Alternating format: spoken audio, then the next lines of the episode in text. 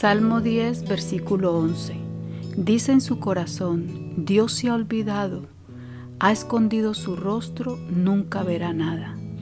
Podemos imaginarnos cómo hervía la sangre de David discerniendo el corazón de los malos y viendo la actitud satisfactoria de estos que sonrientemente celebraban sus maldades y sienten placer por sus pecados.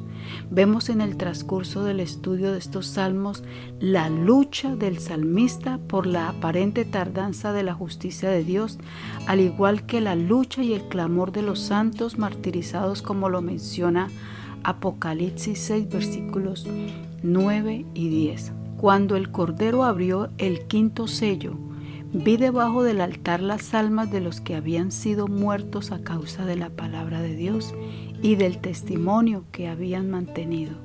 Y clamaban a gran voz diciendo, ¿Hasta cuándo, oh Señor Santo y verdadero, esperarás para juzgar y vengar nuestra sangre de los que moran en la tierra? Estas almas en el cielo clamaban por venganza el pueblo de Dios perseguido no actúa bajo ninguna venganza carnal o vengativa.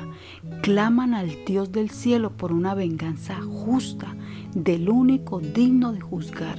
Dios dirige a su pueblo a orar para que prevalezca la justicia, para que sea destruida la maldad.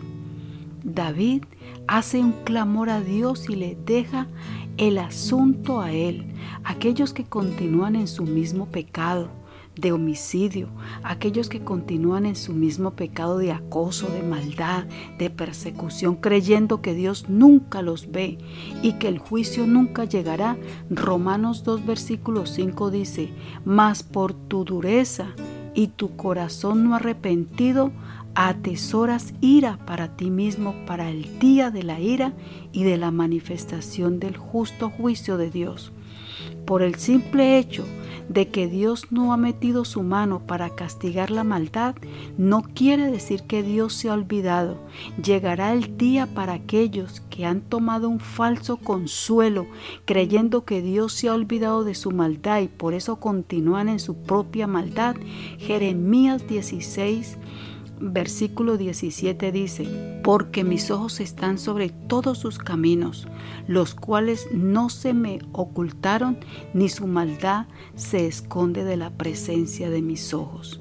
Y por último, primera de Pedro 3, versículo 12 dice, porque los ojos del Señor están sobre los justos y sus oídos atentos a sus oraciones, pero el rostro del Señor está contra aquellos que hacen el mal.